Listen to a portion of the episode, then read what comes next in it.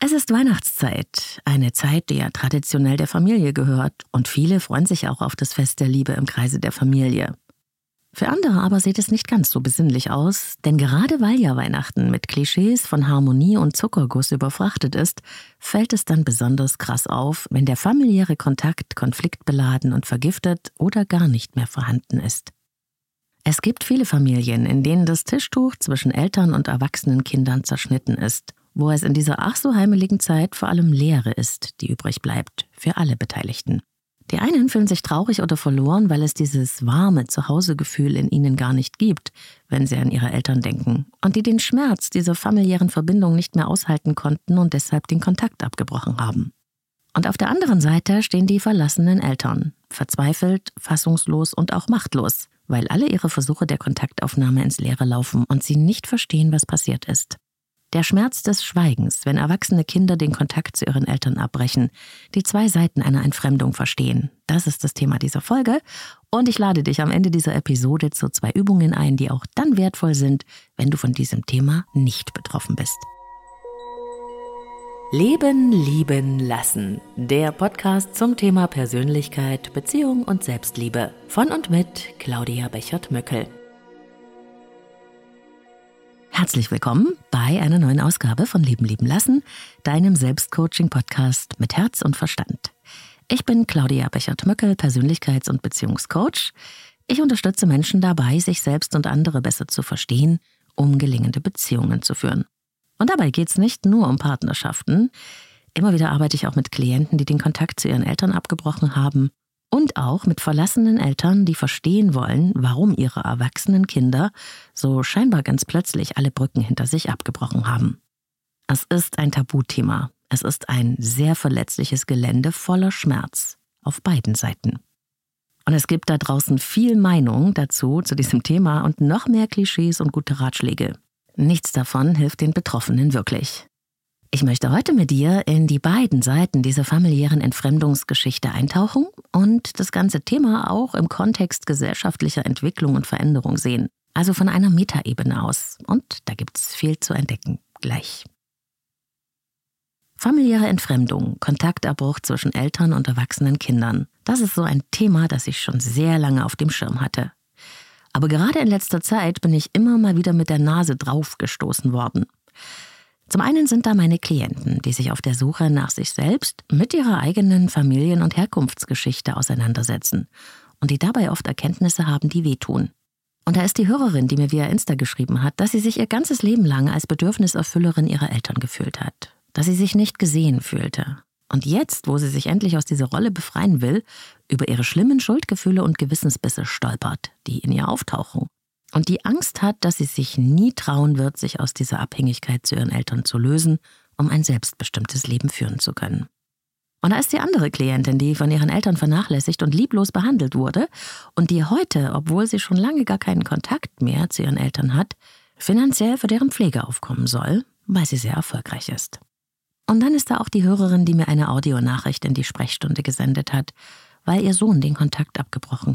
und sie keine Ahnung hat, warum und die den Schmerz und das Verlassensein kaum aushalten kann. Aus lauter Scham und Schuldgefühlen hat sie mich dann gebeten, die Nachricht doch nicht in den Podcast aufzunehmen. Das Thema familiäre Entfremdung und Kontaktabbruch ist ein Tabu, immer noch. Auch wenn es heute jede Menge Bücher dazu gibt, Selbsthilfegruppen und viel mehr Öffentlichkeit, als das noch vor ein paar Jahren war. Und das Phänomen tritt immer häufiger auf. Es ist super komplex und sehr individuell, was es dazu zu sagen gibt. Und es ist viel, viel mehr, als ich in einen Podcast packen kann. Es wird deshalb natürlich auch gar nicht möglich sein, das alles umfassend zu behandeln. Aber wir werden es aus ganz verschiedenen Blickwinkeln betrachten, die zum Teil sehr unterschiedlich sind. Und alleine das ist ja schon mal sehr viel.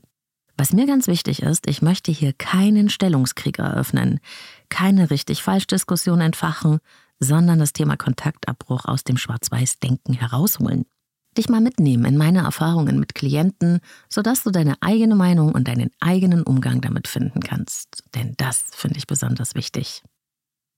Die zwei Seiten der familiären Entfremdung könnten unterschiedlicher nicht sein. Es ist ein bisschen so, als wären es vollkommen andere Welten. Wenn erwachsene Kinder den Kontakt zu ihren Eltern abbrechen, wenn sie gar nichts mehr von Mutter und Vater wissen wollen und sich völlig distanzieren, dann ist das für die verlassenen Eltern erstmal immer ein Schock. Ein Schock, der sie völlig überraschend ereilt, so in etwa wie eine Katastrophe, die einen plötzlich aus dem Leben reißt. Etwas, das einem passiert. Meistens haben sie es nicht kommen sehen, und so können sie auch keinen Zusammenhang zu ihrer Rolle als Eltern herstellen. Sie haben deshalb auch kein Warum, und ihre Gedanken drehen sich deshalb die ganze Zeit im Kreis. Die erwachsenen Kinder verzichten nämlich in vielen Fällen darauf, irgendwas zu erklären oder sich zu rechtfertigen, schon gar nicht, wenn man ihnen Vorwürfe macht, nach dem Motto, wie kannst du nur, wir haben doch immer alles für dich getan. Es gibt einige wenige, die schreiben so etwas wie einen Abschiedsbrief, in dem sie ihre Sicht erklären und auch darum bitten, dass der Abbruch respektiert wird. Manche trauen sich das auch ganz im direkten Kontakt zu sagen, aber die meisten der erwachsenen Kinder geben keine Erklärungen ab, sie schweigen. Da werden Briefe nicht beantwortet, Nachrichten ignoriert, alle Anrufe und Gesprächsversuche abgelehnt. Und alle Versuche der Eltern, den Kontakt wiederherzustellen, laufen dann ins Leere. Das sieht natürlich aus Sicht der betroffenen Eltern aus wie eine Machtdemonstration, wie eine absolute Überlegenheit. Und Spoiler, das ist es gar nicht, aber es stürzt sie dann eben in eine tiefe Hoffnungslosigkeit. Viele von ihnen geben nach einer Weile auf und stellen ihre Versuche ein, weil sie Angst haben, es würde dann alles noch viel schlimmer. So bleiben sie resigniert und fragend zurück in so eine Art Schockstarre. Und oft ist das Thema so belastend, dass es dann auch die Beziehung zum Partner beeinflusst. In der Öffentlichkeit trauen sich verlassene Eltern meistens nicht darüber zu reden, was da los ist, weil sie sich entsetzlich schämen. Sieht es doch von außen so aus, als haben alle anderen Eltern offenbar einen sehr guten Kontakt zu ihren Kindern. Das kann zur Isolation führen und es macht sehr, sehr einsam, mit diesem Problem zu sein. Es war doch eigentlich immer alles so gut zwischen uns. Wir haben uns doch immer um unsere Kinder gekümmert. Warum tun sie uns das jetzt an? Das ist eine ganz, ganz typische Haltung der Verzweiflung betroffener Eltern. Und am Anfang eines ungewollten Kontaktabbruchs ist es auch erstmal ganz verständlich. Bleibt man dann aber allerdings in der Haltung, es ist mir passiert, in dieser lähmenden Schockstarre, ohne dass sich dabei ein eigener Prozess, eine eigene tiefe Auseinandersetzung vielleicht mit der eigenen Elternrolle entwickelt, der persönlichen Geschichte und auch der ganzen Familiengeschichte und vor allem mit der Perspektive der Kinder, dann bleibt man Opfer der Umstände. Es ist so wie bewegungslos und erstarrt im eigenen Leben zu sein. Die Frage des Umgangs mit dem Kontaktabbruch lässt sich daher auch gar nicht pauschal beantworten. Es ist ein Weg, der von innen heraus auftaucht, wenn man sich auf diesen Weg macht, zum Beispiel in einer Therapie. Und er braucht Mut und er braucht Offenheit, die eigene Sichtweise zu hinterfragen. Die einen finden dann dabei einen Weg der Akzeptanz, die anderen schaffen es, ihre eigenen Denkgefühls- und Verhaltensmuster zu hinterfragen und auf dieser Grundlage den Versuch eines neuen Kontakts aufzubauen. Es hängt natürlich auch wirklich immer von der individuellen Situation ab, aber es ist möglich, dass man aus dieser lähmenden Schockstarre herauskommt. Und es gibt solche Beispiele auch in meiner Arbeit und dazu erzähle ich dir dann mehr.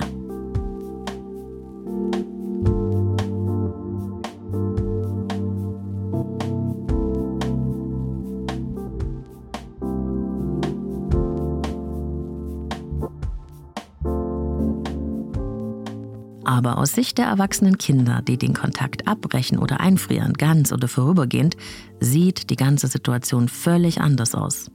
Das, was sie tun, sieht aus von außen wie ein sehr machtvoller Schritt aus der Souveränität heraus. Aber in Wirklichkeit ist es mehr so ein Notausgang und nicht selten das Ende eines sehr langen Weges. Das Schweigen sagt nämlich etwas. Es spricht. Es sagt nicht, ich will den Kontakt nicht. Es sagt, so wie dieser Kontakt ist, kann ich ihn nicht mehr aushalten und ich will es auch nicht. Damit es mir besser gehen kann, cutte ich jetzt diese Verbindung. Es gibt viele Gründe, warum man den Kontakt zu seinen Eltern abbrechen kann, aber für die meisten ist es ein Selbstschutz, den sie sich endlich erlauben. So einen Entschluss trifft niemand spontan oder leichtsinnig, egal wie es von außen aussehen mag.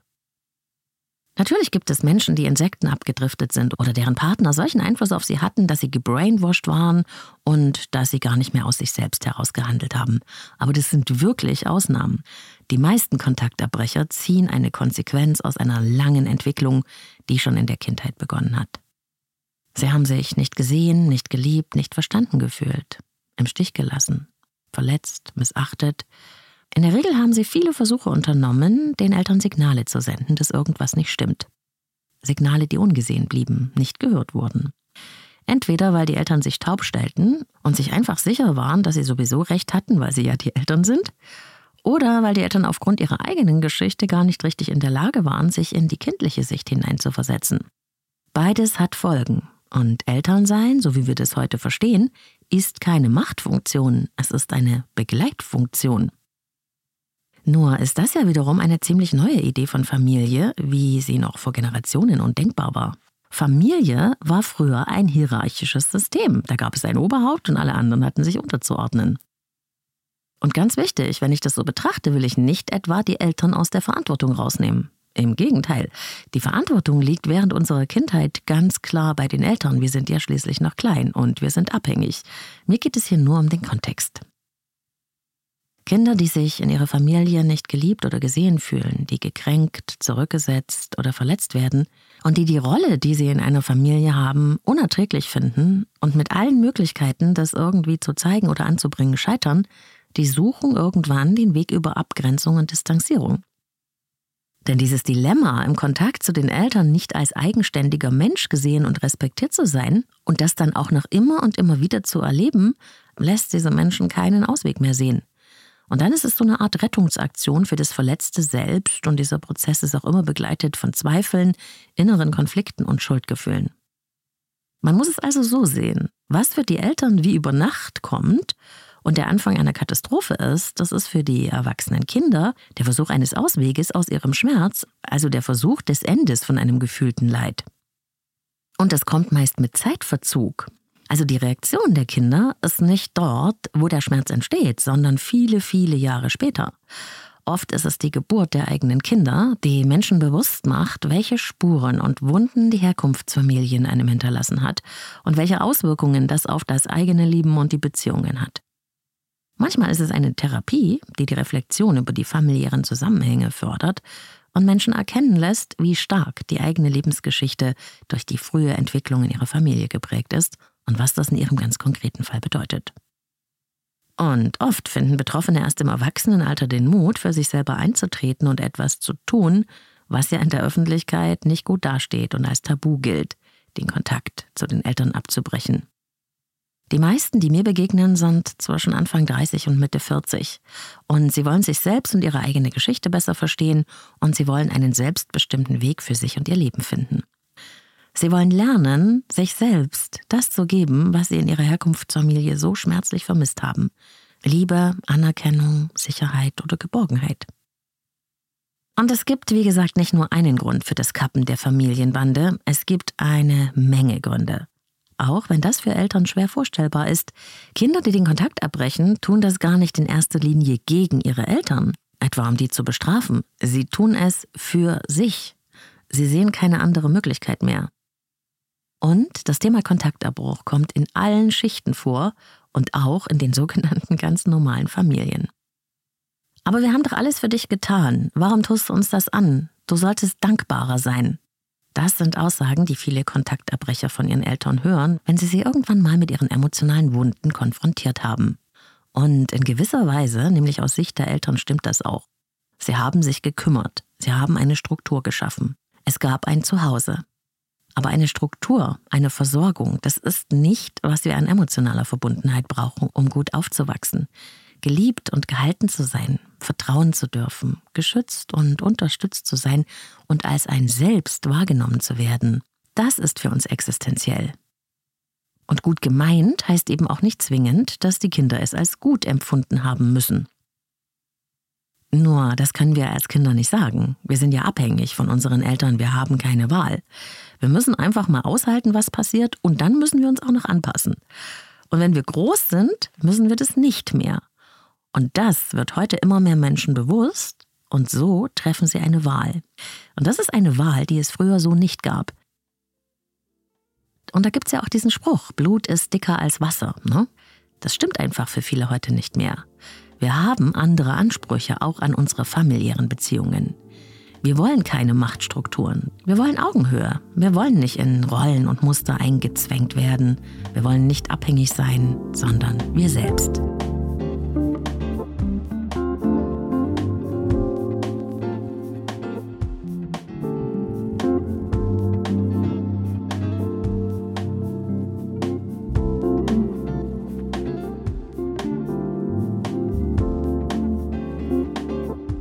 Solche Kinder undankbar?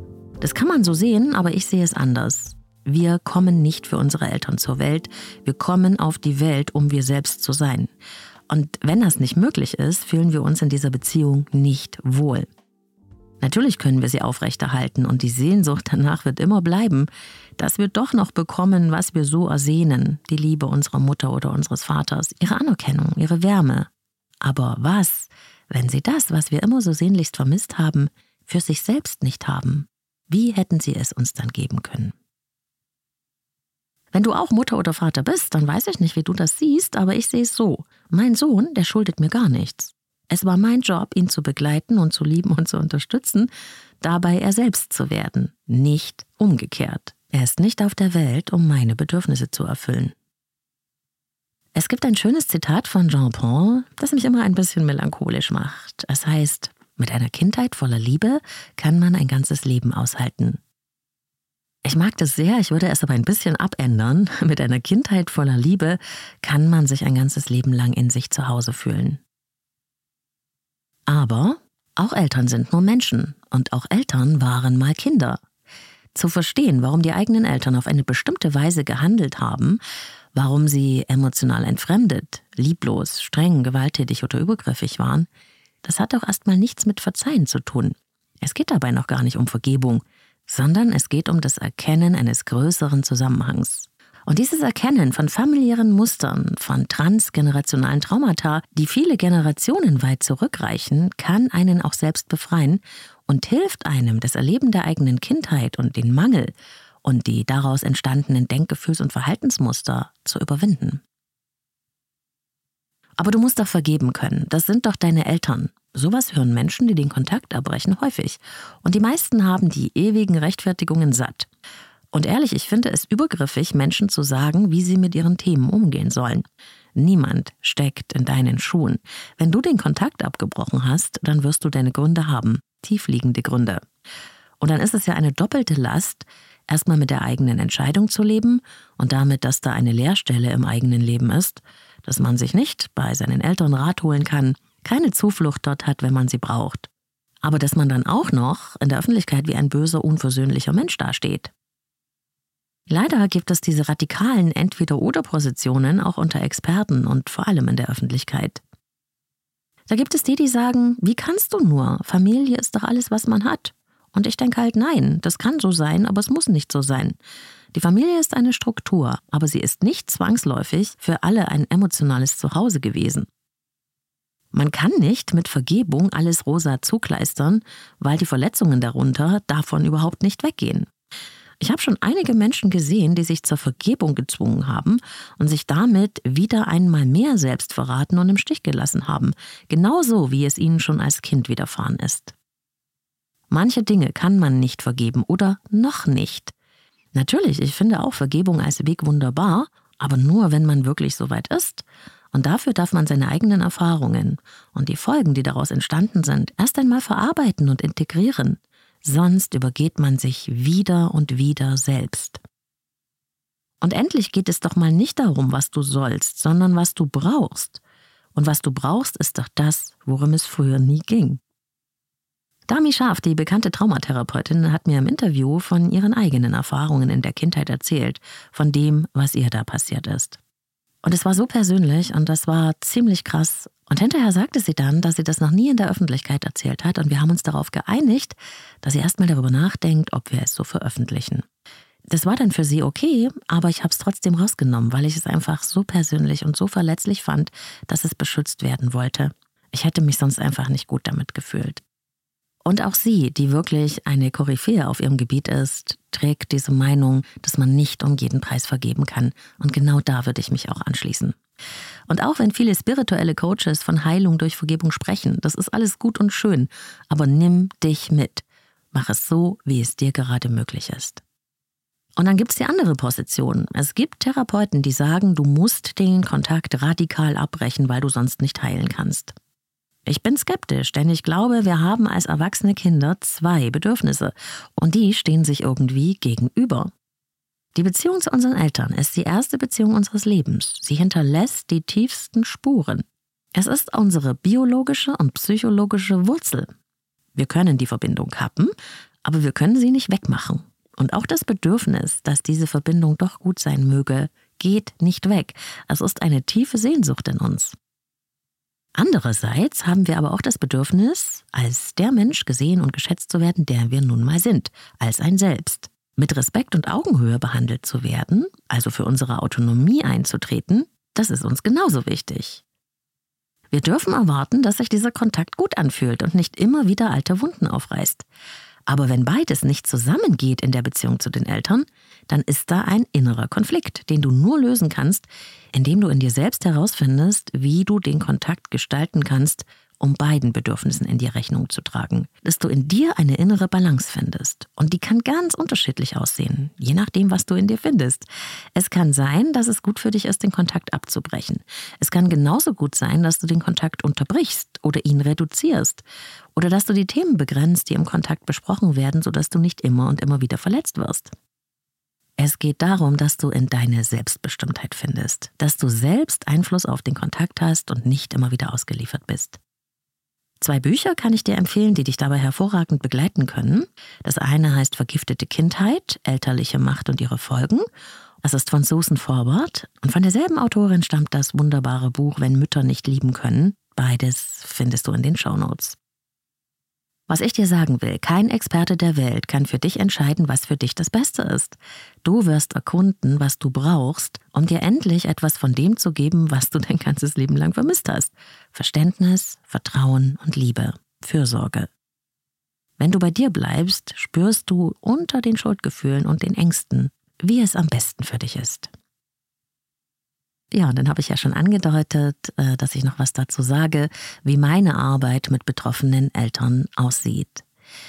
Ich arbeite generell nur mit sogenannten verlassenen Eltern, die verstehen wollen, was passiert ist. Also die von sich aus eine Bereitschaft mitbringen, auch ihre eigenen Ansichten in Frage zu stellen. Das ist ein Prozess, vor dem ich großen Respekt habe und er erfordert Mut, weswegen viele diesen Weg gar nicht antreten. Sich selbst in Frage zu stellen, andere Wahrheiten als die eigene zuzulassen, sich selbst ehrlich in seiner Rolle als Mutter oder Vater anzuschauen und zu erkennen, was passiert ist. Mit einigen dieser Menschen, mit denen ich da gearbeitet habe, bin ich herzlich verbunden, weil wir uns in einer solchen Arbeit sehr, sehr nahe kommen. Wir rekonstruieren aus Erfahrungen, aus Erlebtem und Gesagtem und mit dem Wissen der Psychografie und dem Blick auf die Familiengeschichte sozusagen das Bild des Entfremdungsprozesses. Dabei geht es nicht um Schuld, es geht nur darum, die verschiedenen Positionen aller Beteiligten verstehen zu wollen aus deren eigener Sicht.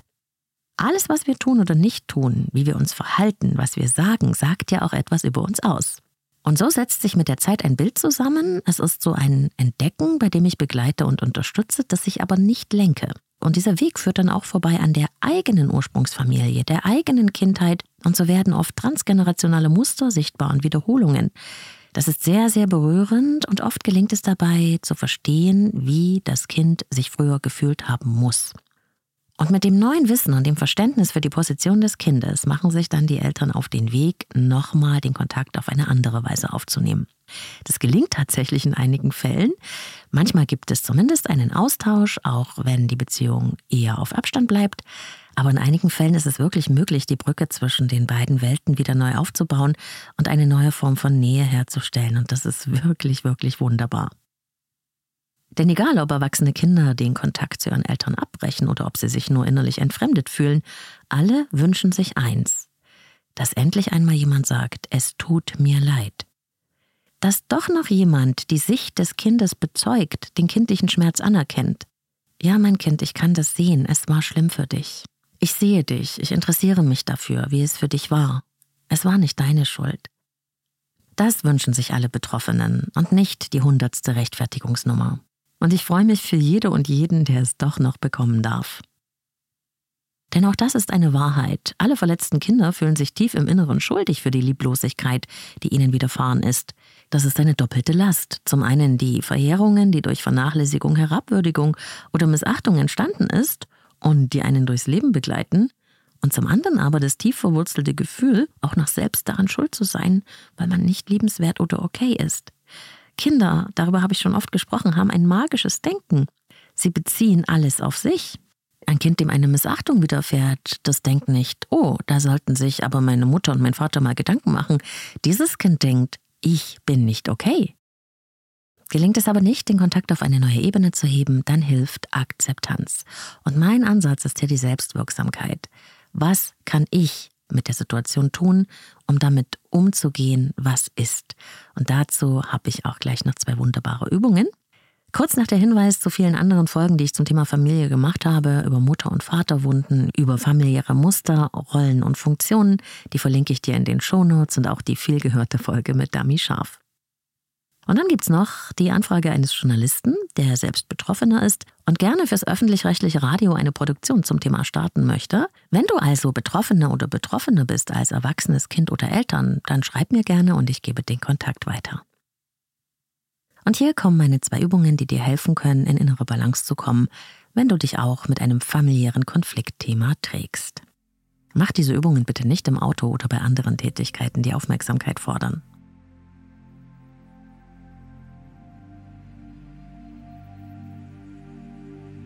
Schließe jetzt deine Augen und mach dich mit einer Haltung von innerer Kraft, Größe und Vollständigkeit vertraut. Sieh dich selbst, wie du aufrecht stehst. Du erhöhst dich nicht und du erniedrigst dich nicht. Du stehst auf deinem heiligen Grund. Du bist eingetaucht in ein sonniges, wärmendes Licht.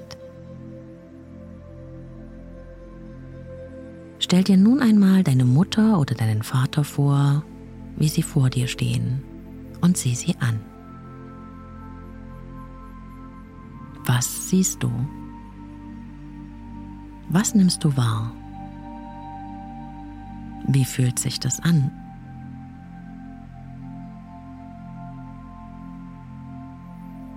Und dann stell dir vor, wie du zu deiner Mutter oder deinem Vater sprichst. Liebe Mutter, lieber Vater, ich danke dir fürs Leben. Ich achte dein Schicksal und ich lasse es bei dir. Ich möchte dir zurückgeben, was ich für dich übernommen habe, was zu viel in mir ist und nicht zu mir gehört. Ich gebe dir die Verantwortung für dein Wohlergehen zurück. Ich bin nicht für dein Glück zuständig. Ich darf mich um mich und meine Bedürfnisse kümmern. Ich gebe dir deine Erwartungen an mich zurück. Es sind deine Erwartungen. Ich darf meine eigenen wählen. Ich gebe dir deine Ansichten und deine Lebensregeln zurück. Sie funktionieren für mich nicht. Ich gestalte mein Leben nach meinen eigenen Vorstellungen die für mich stimmig sind. Ich gebe dir auch deine Gefühle zurück, die ich für dich getragen habe. Es sind deine Gefühle. Und stell dir jedes Mal vor, wie du wirklich etwas zu deiner Mutter oder deinem Vater zurückgibst. Spüre, ob es dabei vielleicht in dir leichter wird. Gib alles zurück, was du als Last empfindest und was du als nicht zu dir gehörend erkennst. Vielleicht ist es auch die Traurigkeit, die du getragen hast, eine Angst, eine Schwere. Und dann schau dir deine Mutter oder deinen Vater wieder an. Was spürst du? Wie geht es dir damit? Wie fühlt sich das in dir an? Tauche deine Mutter oder deinen Vater in ein warmes, freundliches Licht. Sieh den Menschen, der da wirklich ist. Und was immer du dabei empfindest, es ist in Ordnung. Wenn es Mitgefühl ist, lass es da sein. Wenn Tränen fließen, es ist okay. Wenn du noch etwas anderes sagen möchtest, dann sage es. Wenn du den Abstand als nicht stimmig empfindest, stell deine Elternfiguren in deiner Vorstellung etwas weiter weg. So wie es sich für dich passend anfühlt. Es ist dein Leben. Du gibst den Menschen die Position, die sich gut für dich anfühlt. Du kannst das natürlich auch mit anderen wichtigen Menschen oder Bezugspersonen in deinem Leben machen. Das ist meist eine sehr tiefgreifende, heilende Erfahrung.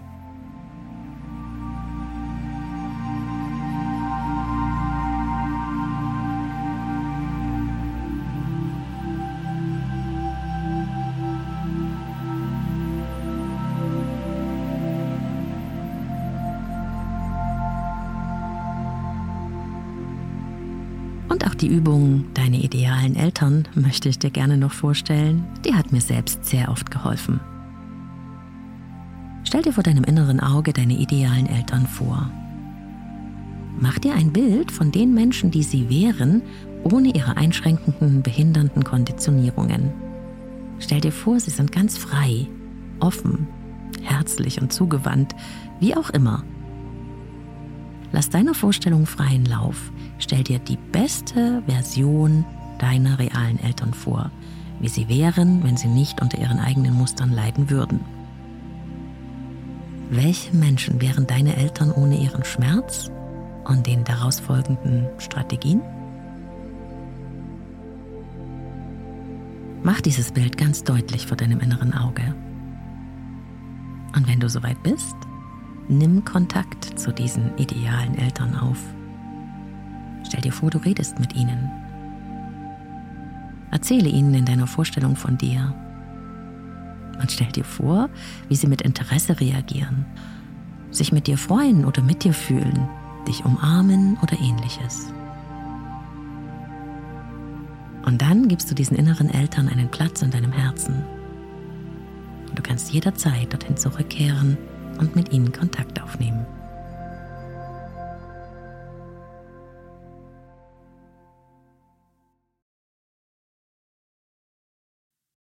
Das war Folge 220 vom Leben leben lassen Podcast. Danke, dass du mit dabei warst, auch wenn es wieder ziemlich lange geworden ist. Teile diese Folge gerne mit Menschen, die das Thema Familie auch beschäftigt, egal aus welcher Perspektive. Ich freue mich auf eure Sterne, Likes und Kommentare auf Apple Podcasts, Insta oder Spotify und weil wir beim Thema Spotify sind, danke an alle. Die Spotify-Jahresauswertung hat mich sehr, sehr glücklich gemacht. Unfassbar, wie viele von euch den Podcast gehört haben, ihn lieben und teilen. Besonders spannend, in mehr als 80 Ländern hört ihr Leben lieben lassen und neben Deutschland, Österreich und der Schweiz gibt es die meisten Hörer in Indien. Liebe Grüße dahin. Und äh, du hast es sicher auch schon gemerkt, in diesem Jahr habe ich mich entschlossen, keinen Adventskalender zu machen. Mir war einfach nicht so. Ich fühle mich nicht so weihnachtlich in diesem Jahr, aber es wird an jedem Adventssonntag eine Bonusfolge mit einer geführten Meditation von mir geben aus meinem Audioshop, die ich euch diesen Monat einfach schenken möchte. Und ich hoffe, du freust dich auch darüber. Wir hören uns dann wieder am nächsten Sonntag mit der neuen Folge. Bis dahin alles Liebe, wo und wann immer du mich hörst. Deine Claudia.